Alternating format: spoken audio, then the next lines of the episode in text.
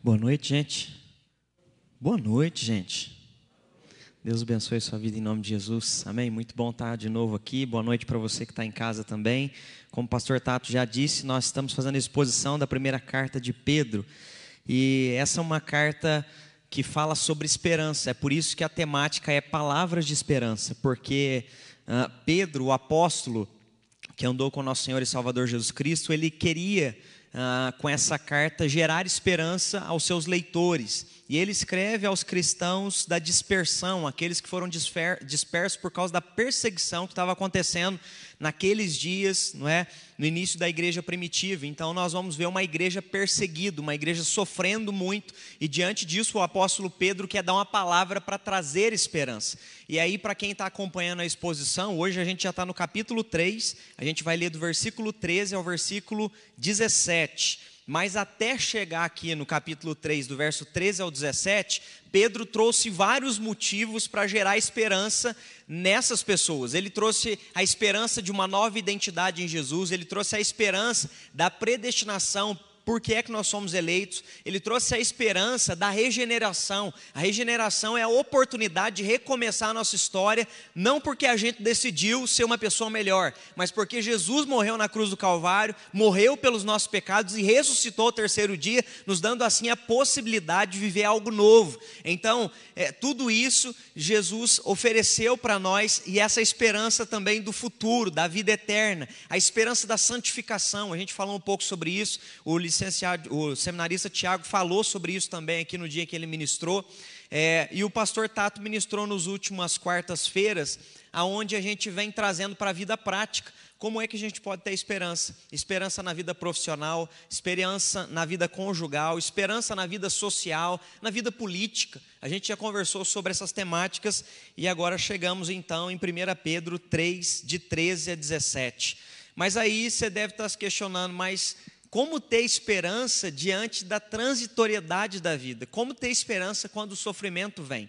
E antes de ler esse texto, primeiro eu quero ler um texto de um teólogo chamado Multima, só para que você pense sobre isso. Multima vai falar sobre essa esperança nossa. Ele diz assim: a experiência do Espírito Santo fazia a ressurreição de Cristo presente. E isto despertava uma viva esperança do futuro em Deus nas pessoas.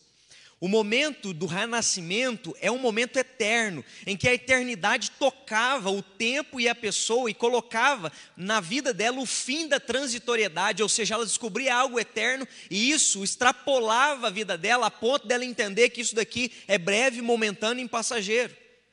Quando uma canção ou um poema assegurava a pessoa através da expressão há sempre um maio depois de dezembro, isto era confortante. Contudo, na realidade atual, o exatamente é o oposto, é que é verdadeiro. E finalmente, a transitoriedade nos nossos dias é, tem vencido a esperança de um futuro melhor. Eu achei muito atual, não é? Multman não escreveu isso para os nossos dias, mas ele vai dizer que aqueles primeiros cristãos, quando sentiam a experiência do Espírito Santo tocando a vida deles, a eternidade invadia eles de uma tal forma que a esperança no futuro movia a vida deles mas ele vai dizer: nós vivemos dias atuais que são o oposto àquilo que nós vimos no passado. Dias onde parece que a transitoriedade, ou seja, o que nós estamos vivendo, sentindo, presenciando, tem roubado de nós a esperança do nosso futuro, que nós já sabemos que ah, Deus nos prometeu. Mas como ter esperança diante do sofrimento? Aí então a gente adentra 1 Pedro 3, nós vamos ler do versículo 3 ao versículo 17, tá bom? Ah, e diz assim: Ora quem é que há de vos maltratar, se de zelosos do que é bom? Mas ainda que venhais a sofrer por causa da justiça, bem-aventurados sois. Não vos amedronteis, portanto, com as suas ameaças, e nem fiqueis alarmados, antes santificai a Cristo como Senhor em vosso coração, estando sempre preparados para responder a todo aquele que vos pedir razão da vossa esperança que é em vós, fazendo, todavia, com mansidão e temor, com boa consciência, de modo que naquilo em que falam contra vós outros, fiquem envergonhados os que difamam o vosso bom procedimento em Cristo, porque se for da vontade de Deus, é melhor que sofrais por praticardes o que é bom do que praticando o mal. Amém. Até aí. Ah, esse texto, ah, até aqui o verso 17, ele nos fala sobre como lidar com o sofrimento. Ah, e aí ele vai trazer a perspectiva de se ter esperança diante do sofrer. Parece algo paradoxal. Como é que eu vou me esperançar quando eu estou sofrendo? Como é que eu vou não é, me sentir bem quando eu sinto dor? É algo contraditório à nossa realidade humana. A gente foge de dor, não é? Ah, nós vivemos numa geração que eu não sei que você sabe, mas é a que mais ingere comprimido, que mais toma medicamento, porque qualquer dorzinha a gente quer acabar. É um analgésico, não é? Qualquer coisinha a gente quer fugir daquilo que nos faz doer. Se há um atrito no relacionamento, é melhor então não continuar. Ou seja, nós somos uma geração que, infelizmente, a marca dela é de querer ser indolor, mas a vida, ela tem dor. Não tem como, em qualquer área, relacionamento, filho, casamento, pai, igreja, mãe, aonde quer que você vá, ali há um ser humano, e aonde há seres humanos, há uma natureza caída, marcada pela existência da dor. E como lidar com o sofrimento? É claro aqui que Pedro vai trazer o contexto de sofrimento por se fazer o que é certo. Ainda que a gente às vezes faça o que é certo, a gente pode passar pelo sofrimento. É isso que ele está entendendo e explicando isso no contexto daqueles cristãos, porque há o questionamento: se eu estou fazendo o que é certo, por que é que eu vou sofrer?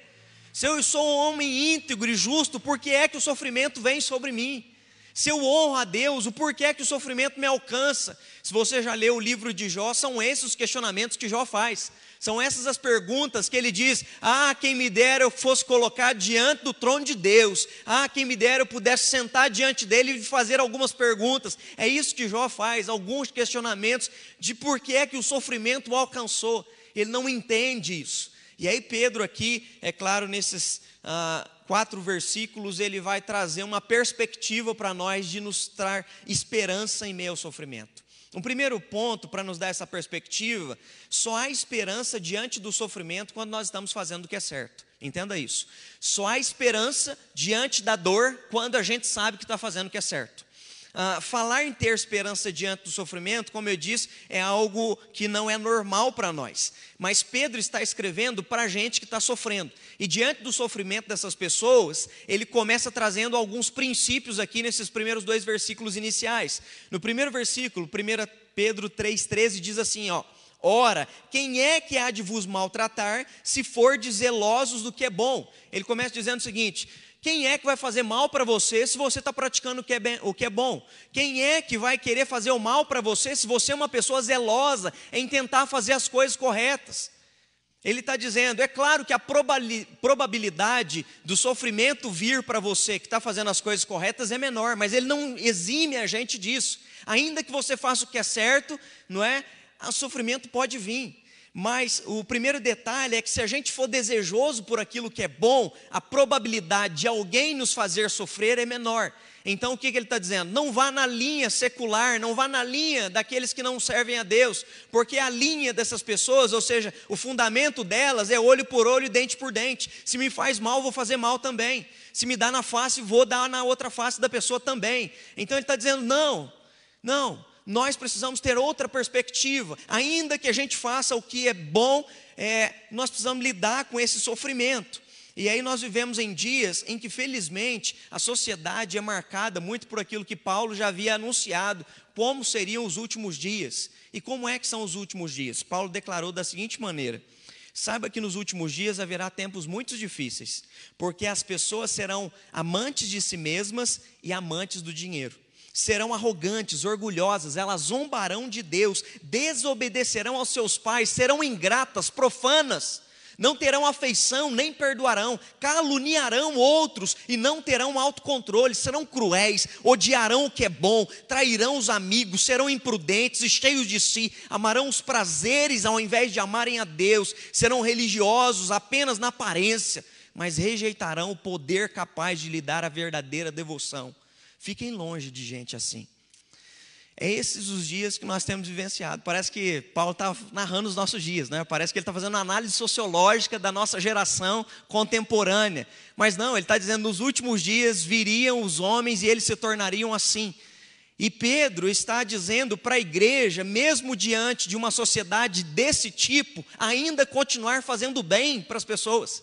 Ainda que o outro te faça mal, ainda que você receba crítica, ainda que a sua intenção seja certa, continue fazendo bem, ainda que o sofrimento venha do lado de lá. E a igreja do primeiro século, ela teve um impacto tão forte na sociedade de evangelização, por quê? Porque ela praticava o bem, mesmo diante da perseguição.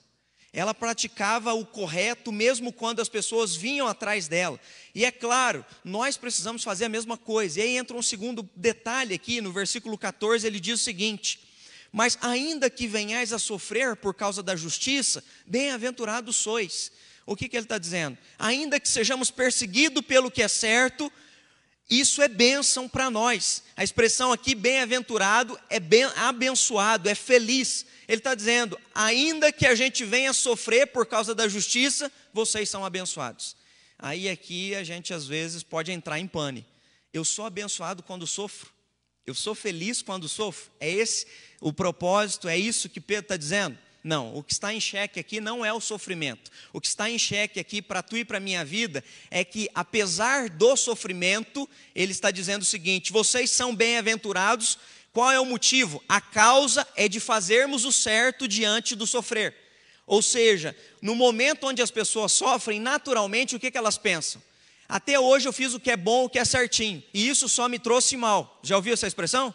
Agora então eu vou mudar, agora eu vou ser como o mundo é. E é isso que Pedro está dizendo: não, não, nós não somos assim, ainda que vocês venham sofrer por causa de ser certos, justos, felizes são vocês, por se manterem nessa retidão. Por que, é que nós somos felizes? Aí aqui entra o grande detalhe: que bênção que há nesse sofrimento, que bênção que há nessa dor que Pedro está dizendo.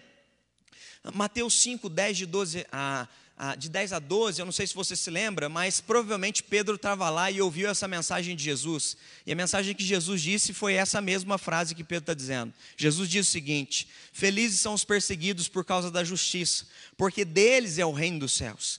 Bem-aventurados sois quando por minha causa vos injuriarem, vos perseguirem contra vós, fazendo todo mal. Regozijai e exultai, porque grande é o vosso galardão nos céus, pois assim perseguiram os profetas que viveram antes de vocês.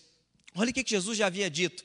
Feliz é o homem e a mulher que é perseguido, que sofre por causa da justiça. O que, que Jesus estava ensinando e Pedro está reproduzindo na carta dele? A bênção não está no sofrimento.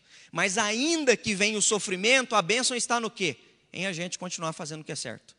A bênção não está na perseguição, mas em sermos justos diante de quem nos persegue. A bênção não está diante na crítica, não está diante da mentira, mas a bênção está diante de quando mentirem contra vós ou criticarem vocês, que isso seja injusto, porque o procedimento honesto de vocês causará vergonha nas pessoas. Ou seja, de fato, as pessoas olham para nós e elas vão nos perseguir, nos criticar, vão nos abominar. Por andar em santidade, nós somos contra a cultura, nós vamos provocar o mundo. É, a igreja deve ser provocadora. A igreja, pela santidade, deve instigar a sociedade a viver de maneira correta. E quando a igreja, quando nós cristãos conseguimos viver com essa esperança, diante do sofrimento, continuar fazendo o que é correto, a gente causa um impacto na vida da sociedade e ao mesmo tempo, não é? Nós somos felizes. Por que é que nós somos felizes? Porque diante de Deus nosso coração está em paz.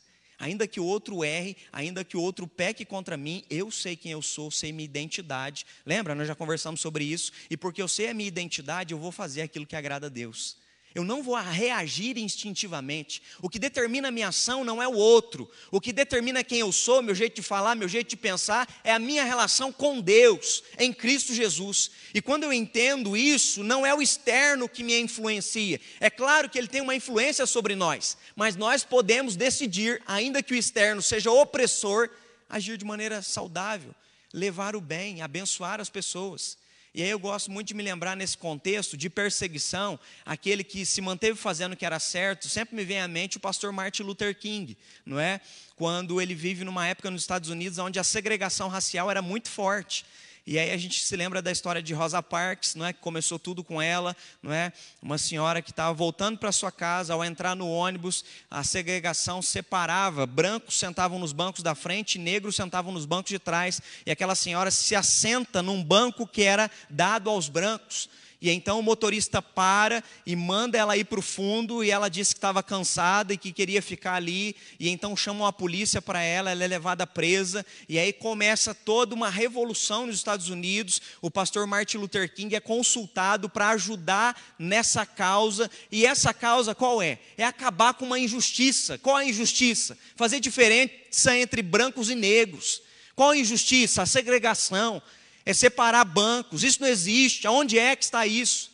E aí então, é, pastor Martin Luther King entra nessa causa e ele leva para essa causa algo que até então nunca havia se visto. O que é?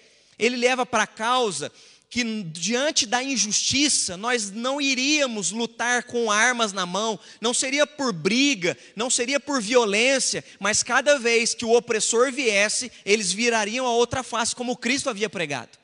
Eles agiriam de, com amor diante do Senhor, o capataz. E ele começou a pregar isso para os negros, e os negros, cada vez que os policiais vinham, eles viravam a face, apanhavam, iam para a cadeia, e eles lutaram pela liberdade em amor, lutaram por fazer o que era certo com justiça. Felizes são esses que, ainda que perseguidos, estão fazendo o que é certo. E aí depois nós vamos ter essa vitória acabando a segregação racial nos Estados Unidos. O pastor Martin Luther King presencia, vivencia tudo isso. Mas ainda que ele presencie e vivencie tudo isso, ele é morto por causa disso. A gente sabe na história que ele recebeu o Prêmio Nobel da Paz, eu não sei se você sabe disso. Ou seja, olha a importância da luta desse homem fazendo o bem, mas sendo perseguido, sofrendo e morrendo por causa disso. Felizes são os que sabem que estão fazendo o que agrada a Deus porque deles é o reino dos céus. Lembra que Jesus disse? Felizes são os que fazem a justiça, felizes são os que estão sendo criticados, perseguidos, sofrendo, mas ainda assim estão fazendo aquilo que agrada a Deus, porque destes sim, destes homens e dessas mulheres, deles é o reino dos céus. Ou seja, de gente que vive justiça, ainda que doa viver certo, e dói viver certo. As pessoas vão criticar a gente, vão criticar a gente por um namoro em santidade na faculdade, vão criticar a gente porque a gente não cola, vão criticar a gente porque a gente não mata horário no serviço, vão criticar a gente porque a gente quer levar a vida em honestidade, vão criticar a gente porque a gente quer andar em retidão de vida, vão criticar, vão mentir, vão nos perseguir, porque viver em santidade incomoda quem está no mundo. Viver em santidade incomoda quem está no pecado, não é porque você não bebe, porque você não enche a tua cara, porque você não usa uma droga com a gente. Viver no padrão de retidão causa incômodo na sociedade. E naturalmente, se você causar incômodo aonde você está, a perseguição virá sobre você. É por isso que Pedro está dizendo, irmãos, felizes são vocês. Se estiver sendo perseguido, sabe o que, que significa? Um alto nível de moralidade e de santidade está inspirando vocês a caminhar na presença de Deus e está incomodando as outras pessoas. Felizes são aqueles que se mantêm honestos, justos, e aí a gente vai ver vários outros homens e mulheres na história que morreram por causa da justiça. Eu estava lendo uma história hoje, no comentário do pastor Hernandes Dias Lopes, ele contando de um menino, não é, cristão na Segunda Guerra Mundial, não é? Quando os nazistas começaram a oprimir toda a Alemanha, eles foram oprimir um menino que era cristão, já tinham matado os pais dele, e então tentando oprimir esse menino, é, falaram para ele fazer algumas coisas para servir ali no campo de concentração, e ele disse que não faria. E então disseram para ele: Nós vamos te matar. E ele disse: Eu estou pronto para morrer por Jesus. Percebe? Quando a gente sabe o que é certo, a gente não abre mão, a gente não negocia, ainda que seja dolorido. Mas ainda assim nós nos mantemos fazendo o bem porque isso é bem-aventurado diante de Deus, e isso nos é benéfico. Um terceiro detalhe no versículo 14, na parte B, diz assim: ó, não vos amedrontais, portanto, com as suas ameaças, e nem fiqueis alarmados. O que, que ele está dizendo? Não permita que o temor, ou seja, que o medo, roube a esperança de viver pelo que é certo. Olha aqui uma coisa que o medo faz com a gente: ele vem e rouba da gente o ideal, o objetivo de viver pelo que é certo. É isso que ele está dizendo. Não se amedrontem, não deixe que esse medo venha e se apodere de vocês, como se vocês não pudessem viver pelo que é certo.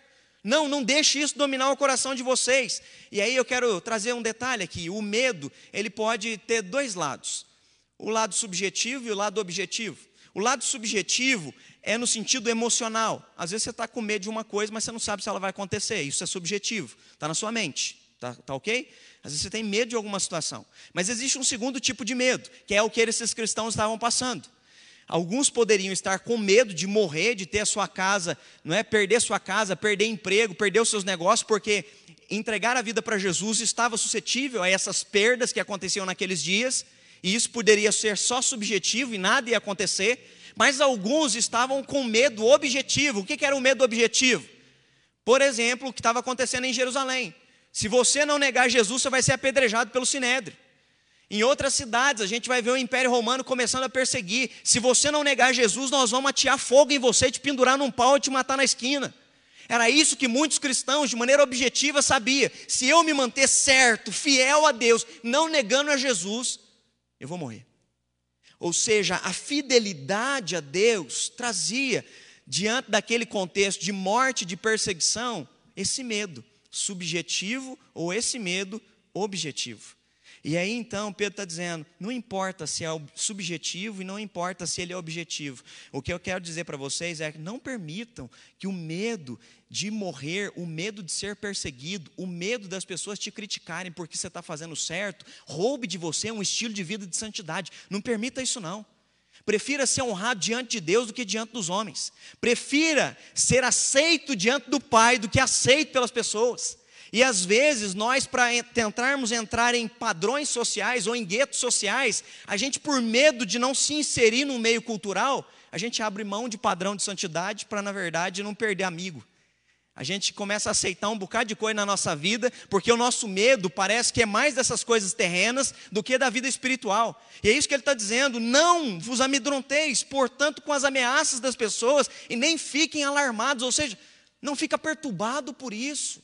Continue com o objetivo de viver e de fazer aquilo que é certo diante de Deus, ainda que traga situações de perseguição para mim e para você. Por que, que eu estou dizendo isso? Porque se tem alguém que sabe falar do que é medo, do que é ser medroso, falar uma coisa e não conseguir cumprir, esse sujeito é Pedro. Concorda comigo?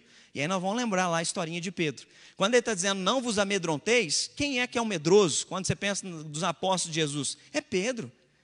Aquele que bate no peito e fala: quando chegar a hora do Senhor, não vou deixar ninguém pegar o Senhor, eu mato todo mundo. Não era você que andava com ele? Não, nunca vi esse homem. O medo bate de uma tal maneira que ele nega Jesus três vezes. Ele diz: Eu nunca andei com esse homem, eu não sou discípulo dele, eu nem sei quem ele é. Quando o medo domina a gente, a gente deixa de fazer o que é certo. Porque quando o medo domina a gente, a gente preocupa mais com a própria vida do que com Deus. É ou não é? Ele me amou três anos, ele cuidou de mim, ele me ensinou tudo que eu sei, ele é meu redentor, ele é meu salvador. Ele, você andou com ele? Não, nunca vi esse homem. A gente passa a amar mais a gente do que a Deus quando a gente tem medo. E aí Pedro está dizendo, irmãos, não caiam nesse erro, não, eu já caí lá atrás. Não vos amedronteis, ainda que haja dificuldades. Ou seja, continue fazendo o que é certo, continue no padrão de retidão, e aí, depois de um detalhe interessantíssimo, e aqui é, fazendo uma ligação com a mensagem de domingo. Pedro se torna um homem corajoso, não depois que Jesus libera o perdão para ele na beira do barquinho. Sabe quando é que Pedro se torna corajoso? Pedro se torna corajoso em Pentecostes. Diz que o Espírito Santo foi derramado sobre todos que estavam naquele local. E Deus derramou o Espírito Santo sobre eles. E aí a gente vai se lembrar de Paulo escrevendo para Timóteo que nós não recebemos espírito de medo, nós recebemos espírito de ousadia. Então não tenha medo, continue sendo ousado e fazendo aquilo que agrada e que honra a Deus, ainda que vocês possam sofrer ainda que esse sofrimento venha fazer parte da nossa existência humana, e ele vai fazer, mas feliz é o homem e a mulher que está passando por esse tipo de sofrimento, porque prefere honrar a Deus do que se enquadrar no padrão e no sistema do mundo. E aí, certa feita, quando Jesus disse que ia embora, os discípulos ficaram apavorados. Lembra que eu falei isso também domingo na mensagem? Quando os discípulos ficaram apavorados diante da eminência de Cristo morrer e ser assunto aos céus, olha a resposta que Jesus dá para os discípulos. Não fiquem com medo no vosso coração. Creiam em Deus e creiam também em mim. Não fiquem com medo. Eu vou, mas eu vou preparar lugar, vou preparar morada na casa do Pai para vocês. Vocês não estão órfãos, vocês não estão sozinhos. Eu estou junto com vocês. Então, eu sei que a sensação, às vezes, é de que a gente parece que está só diante de algumas situações.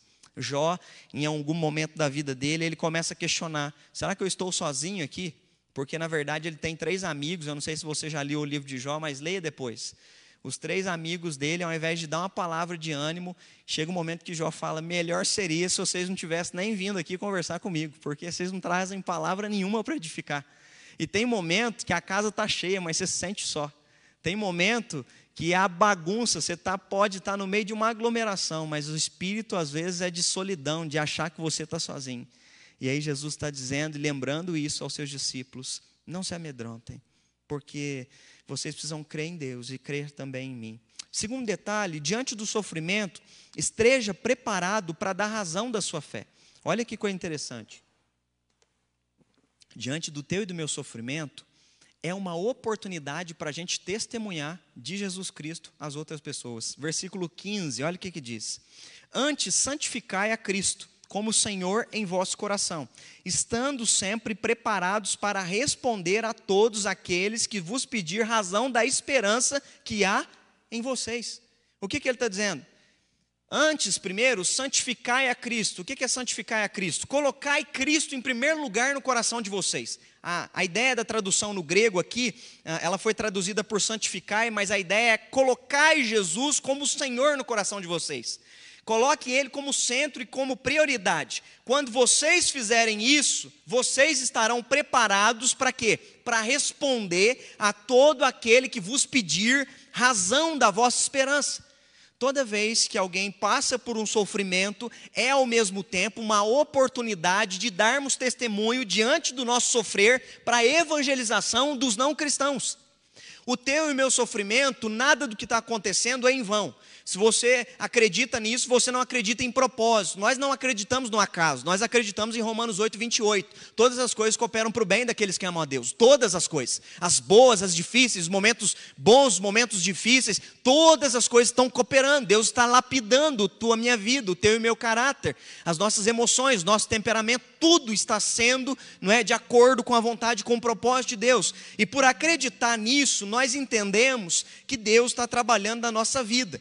É isso que Pedro está dizendo para esses irmãos aqui: antes, colocar em primeiro lugar a Cristo. E aí vocês terão a oportunidade de dar razão da vossa fé a essas pessoas. Dar razão por quê? Porque as pessoas vão começar a questionar. Por que é que diante do sofrimento você continua fazendo o que é certo? Por que é que diante de alguém que está te traindo você libera perdão? Por que é que diante de alguém que está no pecado você continua orando pela salvação dessa pessoa? Por que, que diante da situação que você está, você ainda não chutou o balde?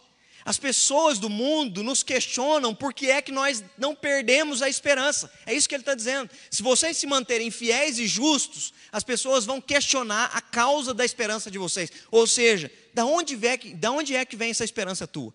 Por que é que você continua se esperançando? E uma das vezes a gente pode se lembrar que Pedro foi preso, ele e João, e aí ele foi levado diante da liderança, o sinédrio. E ele teve que dar resposta para essas pessoas e ele teve que pregar para o sinédrio. E aí eu quero ler Atos 4:13. Não precisa abrir, eu vou ler aqui, eu quero que você preste atenção. E diz assim, ó: Ao verem a intrepidez de Pedro e João, sabendo que eles eram homens iletrados e incultos, admiraram-se e reconheceram que haviam eles estado com Jesus. Esse aqui, Pedro e João, acabaram de levar um açoite. O que, que, é isso? Acabaram de ser chicoteados nas costas. E depois de ser chicoteados, os dois estão aqui, ó, diante da liderança do Sinédrio. E eles estão a ponto de serem presos até mortos. E aí sabe o que, que eles fazem? Vamos pregar, vamos testemunhar de Jesus. Diante da perseguição, aqueles que estão oprimindo eles e que podem tirar a vida deles, eles estão pregando para aqueles que estão oprimindo eles. Ou seja, a consciência de que pode falar de Jesus e dar testemunha até quando sofre é tão grande, é tão forte, que diz que as pessoas perceberam, esses dois eram incultos, mas o jeito que eles falam, esses homens são pessoas diferentes. Esses homens andaram com Jesus. Diante do teu e do meu sofrimento, o que é que as pessoas veem do lado de lá? Só mais alguém que reclama, só mais alguém que murmura. Paulo pregou a governadores, pregou a líderes. Quando ele foi preso em Jerusalém, até ser levado a Roma, ele ficou na cadeia. E sabe o que a Bíblia vai dizer? Vai mostrar para nós que Paulo pregou para esses governadores, Paulo pregou para os ah, guardas que ficavam com ele na cadeia. Paulo estava viajando e houve um naufrágio, o navio que ele estava, 14 dias, vai dizer que não apareceu o céu de tantas nuvens densas e só chovendo, e o barco sendo jogado de um lado para o outro. E sabe o que Paulo ficou fazendo naqueles dias? Dando testemunho acerca da sua salvação, acerca da sua fé. Ele ficou falando de Deus, ele ficou acalmando os marinheiros, ele ficou acalmando a tripulação, porque enquanto o sofrimento vem, é momento oportuno de anunciar em quem é que nós cremos. Parece que está instável para lá, mas por que é que vocês estão firmes? Porque nós estamos firmados sobre a rocha está firmado sobre a rocha não significa que o vendaval não vai vir, que a tempestade não vai nos alcançar. Ela vai, ela virá. Jesus falou isso. Mas se nós ouvirmos as suas palavras e as praticarmos, nós seremos homens e mulheres prudentes que construíram a casa sobre a rocha. E aí então, diante do nosso sofrimento, nós podemos dar testemunho daquilo que Deus tem feito na nossa vida, apesar de, apesar da situação. Estevão, não sei se você se lembra de Estevão, o diácono ele foi, não é, levado diante do sinédrio e a mesma situação, ele vai ser levado agora para ser morto e apedrejado. E enquanto ele está sendo apedrejado, olha o que, que relata Atos 7, 56. E disse Estevão: Eis que vejo os céus abertos e o filho do homem está em pé à destra de Deus. Ele está morrendo, levando pedrada na cabeça e está dizendo: Estou vendo Jesus sentado do lado direito de Deus. Ou seja, ainda que ele esteja sofrendo, ele é capaz de dar resposta da fé dele, mesmo diante da dor e mesmo diante da própria morte. No meio do sofrimento, da angústia, consumindo a alma, é interessante que, ao invés dos amigos de Jó dar uma palavra de esperança, falar um versículo para animar ele, alguma coisa do tipo, os amigos ficam dizendo, né, Jó, alguma coisa você fez, você merece, não é? Você, Jó, é um pecado, você tem pecado oculto, Jó, não é? É por isso que a tua vida está desgraçada. E começa com aquela teologia para desgraçar a vida de Jó. E aí os três ficam ali tentando desmotivar Jó. E aí Jó, ao invés de ouvir uma palavra de ânimo, olha o que que Jó, não é? Perdeu os filhos, perdeu todos os bens, está coçando a pele com caco, não é? porque está tão horrível a doença, vai dizer que o hálito dele se tornou podre, as pessoas não aguentavam ficar perto dele, as pessoas que ele ajudava na cidade cuspiam na cara dele, zombavam dele, tratavam ele como um lixo agora. Até os amigos, ao invés de orar com ele, ao invés de trazer uma palavra de esperança, ninguém traz palavra de esperança no meio de sofrimento. E aí Jó vira para eles e fala: é, Eu sei que meu redentor vive e por fim se levantará sobre a terra. Está doendo, gente, mas eu sei que meu redentor vive que, que Jó está fazendo no meio do sofrimento? Dando resposta da fé dele. Vocês podem achar tudo isso, que Deus esqueceu de mim, vocês podem achar que eu sou um pecador desgraçado, que eu estou com um pecado oculto na minha vida, vocês podem achar que isso daí é esse tipo de teologia que vocês acreditam? Uma coisa eu sei, eu sei que meu redentor vive, e ele se levantará sobre a terra. Ele dá resposta da fé dele, mesmo no meio do sofrimento. Às vezes a gente só presta atenção nos questionamentos, mas mesmo no meio dos questionamentos, e eles fazem parte da existência humana, quando o sofrimento vem, é possível, diante do mesmo aquele homem que esteve questionando, dar resposta da sua fé. E é isso que Jó está fazendo. Ele questiona algumas coisas porque de fato ele não as compreende, mas ao mesmo tempo ele está declarando: Eu sei que meu redentor vive, eu sei que ele se levantará sobre a terra. É assim que nós precisamos fazer, nós precisamos dar resposta da nossa fé. E aí, dar resposta da nossa fé, ah, de que maneira? Hoje em dia tem um termo chamado de apologética. Apologética é você responder para o outro, não é, aquilo que você acredita. E aí é isso que está dizendo no versículo 15: dar resposta. Mas existe um padrão para você testemunhar. O padrão não é só você brigar pela tua verdade e mostrar para o outro que ele está errado e você está certo. Assim você não evangeliza ninguém. Olha aqui o versículo 16. Ele vai dizer: quando você estiver sofrendo, e ainda que estiver sendo perseguido, ainda que estiver sofrendo diante do que você está passando. Versículo 16. Fazendo, todavia, com mansidão e temor e com boa consciência. De modo que, naquilo em que falam contra vós outros, fiquem envergonhados os que difamam o vosso bom procedimento em Cristo. O que, que ele está dizendo? Ainda que você tenha que dar resposta da vossa fé diante do seu sofrimento, dê de maneira digna. E aí ele coloca três detalhes aqui. Dê essa resposta fazendo ela em mansidão. Hoje em dia, as pessoas, nós vivemos num dia onde as pessoas são muito antagônicas. Ou você está de um lado ou você está de outro. Na internet, as pessoas brigam por tudo. A cor de alguma coisa é motivo de brigar. É motivo de gerar uma cultura de cancelamento. As pessoas te deletam de um Instagram, de um Facebook, porque você falou que é verde, a pessoa diz que é amarelo. Hoje elas brigam por tudo. E aí, Pedro está dizendo, irmãos, até quando o opressor tentar te matar, responda diante da opressão com mansidão. Responda diante do opressor, ele vai dizer, com temor e com boa consciência. O que, que é isso? Você tem a consciência em paz diante de Deus. Qual que é a consciência em paz diante de Deus? Saber que você fez aquilo que Deus esperava que você fizesse. E aí eu gosto de lembrar do apóstolo Paulo. O apóstolo Paulo, quando ele vai embora para Jerusalém, depois de fazer as três viagens missionárias, ele sofreu muito. E aí ele conversa lá em Atos 20 com os presbíteros da igreja de Éfeso, na cidade de Mileto, ele diz o seguinte: Irmãos, desde o dia em que eu cheguei na Ásia, jamais deixei de fazer o que era certo. Jamais. Eu sofri muito, irmão, vocês se lembram. Judeus me perseguiram, fizeram ciladas contra mim, tentaram me matar em algumas cidades, me apedrejaram, me açoitaram. Eu tive que sair de uma cidade pulando do muro e descendo num cesto. Vocês sabem o que eu passei até hoje. Mas ele conclui dizendo: Mas uma coisa eu quero dizer para vocês: eu não considero a minha vida preciosa para mim mesmo, contanto que eu complete a carreira que eu recebi do Senhor Jesus. O que, que ele está declarando? Eu quero continuar fazendo o que é certo, ainda que seja fazer o que é certo, gere perseguições e opressões, mas diante de Deus, e aí ele conclui com uma expressão muito forte: nas minhas mãos não há sangue. Ele está dizendo: não há pecado na minha mão com quem eu me relacionei, jamais eu deixei de falar a verdade. E jamais deixei de anunciar a Cristo, mesmo sofrendo diante de tudo que eu passei.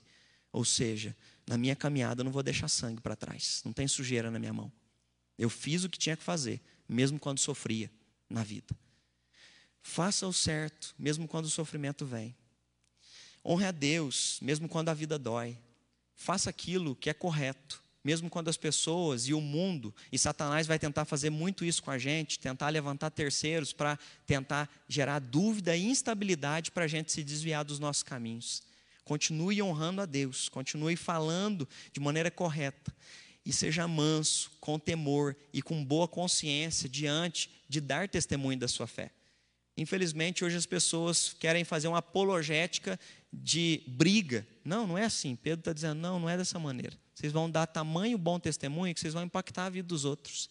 E é isso que nós precisamos fazer. E por fim, para a gente concluir, se for da vontade de Deus que haja, presta atenção nisso daqui, ó. Se for da vontade de Deus que haja na tua e na minha vida um mais, um porém, um entretanto, algum contratempo que cause sofrimento, que a gente se mantenha na esperança de Deus. O versículo 17 é forte. Ele conclui dizendo: Porque se for da vontade de Deus, é melhor que sofrais por praticardes o que é bom do que praticando o mal.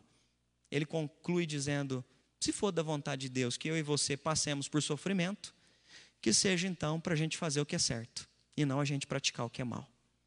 Por que, que ele usa a expressão se for da vontade de Deus? Porque às vezes Deus vai permitir que o sofrimento venha. Às vezes o Senhor vai permitir que a gente passe por momentos de dor e de sofrimento. Jesus já havia dito isso: no mundo vocês vão ter aflições, mas tem de bom ânimo. Ele não nos alienou, ele não disse, não, se entrar na minha bolha da minha espiritualidade, na bolha de andar comigo, nada vai alcançar vocês. Não, ele nunca disse isso. Ele diz: aquele que quiser vir após mim, negue-se a si mesmo, tome sua cruz e siga-me. E vocês vão ter muitas aflições, mas tem de bom ânimo, eu vou estar junto com vocês até a consumação dos séculos. Então perceba que a caminhada é entender que vai ter um mais na frase, vai ter um porém, vai ter um entretanto, Vai ter momentos que nós vamos ter que colocar a vírgula dizendo, pela graça de Deus nós estamos andando, mas está acontecendo isso e está acontecendo aquilo. A vida é assim, a vida é marcada por vírgula e colocar aqui, não é, o contratempo que está acontecendo com a gente. Mas para concluir, os problemas, eles podem purificar a tua e a minha fé. Eles podem trazer pureza para a nossa fé, na nossa espiritualidade. E Deus permite isso para que a gente então cresça. E aí a gente vai entender Jó depois, diante de todos os questionamentos, o que é que está acontecendo comigo? Ele conclui em Jó capítulo 42, dizendo: né, Antes eu te conhecia, de ouvir falar, mas agora os meus olhos te veem. O que, que Jó está dizendo? O Senhor purificou minha fé. A minha relação com o Senhor era superficial. O Senhor permitiu que tudo isso acontecesse e eu entendo uma coisa: a minha fé foi purificada. Ele não entende, ele não conclui o livro de Jó dizendo o seguinte: que bom, Deus, que o Senhor me revelou capítulo 1 e capítulo 2 de Jó. Que bom que eu entendi que teve uma reunião nos céus com os anjos e lá Satanás se apresentou e começou a questionar minha fidelidade. Que bom, agora eu entendi tudo. Não, ele não diz nada disso. Ele diz: Eu não sei o que está acontecendo aí no mundo espiritual, mas uma coisa eu sei: a minha fé foi purificada. Tem coisas que nós nem sabemos que estão acontecendo. Há batalhas no mundo espirituais, vai, vai dizer o apóstolo Paulo. Há guerras nas regiões celestiais, sendo travadas, principados e potestades. Quando a gente ora, a gente não sabe o que está acontecendo. Mas uma coisa a gente sabe: todas as coisas cooperam para o bem daqueles que amam a Deus. Deus continua ouvindo as nossas orações. Deus continua cuidando de nós, mesmo quando a gente não compreende o cenário externo. Os problemas vão fortificar a tua e a minha paciência, eles vão gerar em nós é, perseverança. Tiago vai dizer isso na carta dele, que uma vez provada a nossa fé, nós vamos produzir perseverança, ou seja, a capacidade de continuar, apesar apesar das dores, isso vai criando calo, isso vai criando resistência, a gente vai seguindo adiante, a gente vai ganhando experiência e maturidade, apesar das dores da vida que vieram até os momentos presentes. E para concluir, os problemas vão santificar o teu e o meu caráter. Além de purificar a nossa fé, além de gerar em nós maturidade, vão também santificar o nosso caráter. Ou seja, vão trazer pureza para nós. Se for de Deus, qualquer esses sofrimentos que tenham que vir sobre nós, que seja melhor então fazer o que é certo. E a boa notícia é que a nossa esperança não é apenas motivacional. Não é uma palavrinha para dar aqui, que até domingo a vida de vocês vai ser extraordinária, vai ser maravilhosa, esse culto foi transformador. Não. A palavra aqui é para nos lembrar de uma coisa: nós estamos firmados sobre a rocha. O vento pode vir até domingo, mas não vão cair, porque nós estamos firmados sobre Jesus Cristo. Nossa palavra não é uma palavra motivacional para você sair daqui transbordando emocionalmente. Não.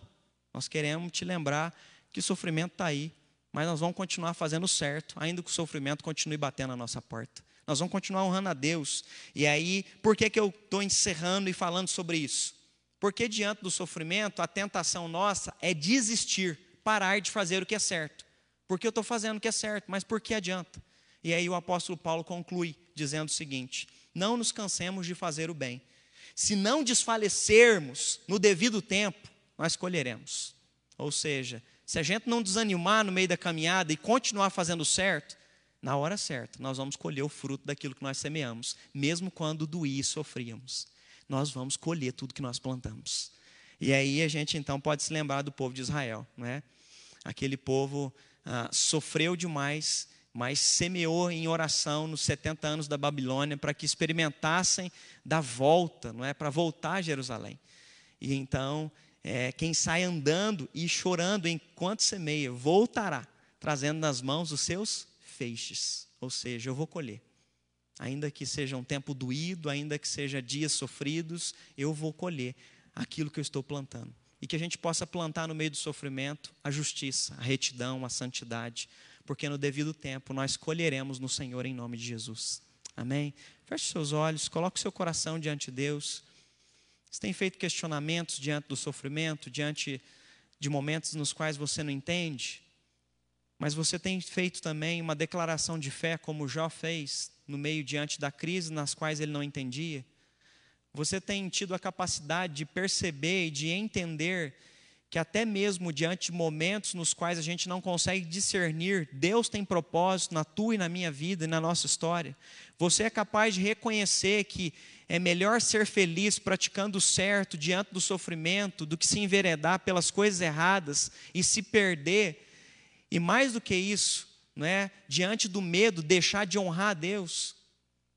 Pai, no nome poderoso do teu filho Jesus Cristo, nós queremos te agradecer, te agradecer porque a tua palavra é maravilhosa, ela é norteadora para nós, ela nos inspira a andar e a ficar firmados no Senhor, em Cristo Jesus, ainda que a vida e ainda que a existência doa, e ela vai doer, ó Pai, como o Senhor mesmo já nos alertou. E obrigado, Deus, porque nós não estamos órfãos, obrigado porque nós não estamos desamparados, obrigado, Deus, porque até quando dói, ó Pai, a dor não nos consome, porque teu Espírito Santo tem nos nos assistido nas nossas fraquezas. Obrigado porque, como diz em Romanos 8, 26, o teu Espírito nos assiste diante das nossas fraquezas. E quando nós não temos nem força para orar, o teu Espírito Santo intercede por nós através de gemidos inexprimíveis. Louvado seja o teu santo nome, Deus, porque o Senhor nos ampara no momento da nossa dor. O Senhor intercede por nós quando nós nem temos força para clamar. O Senhor nos sustenta diante dos nossos vales da nossa vida. Obrigado, Deus. E em nome de Jesus Cristo, nos dê a maturidade e a consciência, a qual Deus, Pedro acabou de narrar aqui, que ainda que a gente esteja sofrendo injustamente, nós queremos continuar fazendo o que é certo, Deus. Nós não queremos ser manipulados, nós não queremos corromper os nossos pés, ó Pai. Nós não queremos nos desviar pelos caminhos do mal. Nós queremos continuar, Deus, nos caminhos da justiça, por amor do Teu nome, para que o Senhor seja glorificado e, acima de tudo, para que possamos amadurecer, para que possamos ter um caráter aprovado, para que possamos nos tornar homens e mulheres íntegros e perfeitamente habilitados para a honra, glória e louvor do Teu santo nome, ó Pai. Assim sustenta o Teu filho, a Tua filha que vem aqui nessa noite, ó Pai, no culto presencial, e aqueles que estão conectados comigo aí nos seus lares, Deus, cada irmão, cada irmã, eu clame, Deus, que o Senhor os leve debaixo da tua graça, debaixo do teu amor, debaixo da tua proteção, debaixo da tua segurança, e em nome de Jesus, vivifica no coração de cada um deles a tua palavra, para eles não se desviarem no meio da caminhada, que eles permaneçam em justiça porque bem-aventurados são os homens e mulheres, Deus, que vão sofrer por causa da justiça, porque deles é o reino dos céus. Que a bênção do Senhor esteja sobre nós, no nome poderoso de Cristo Jesus. Amém e amém.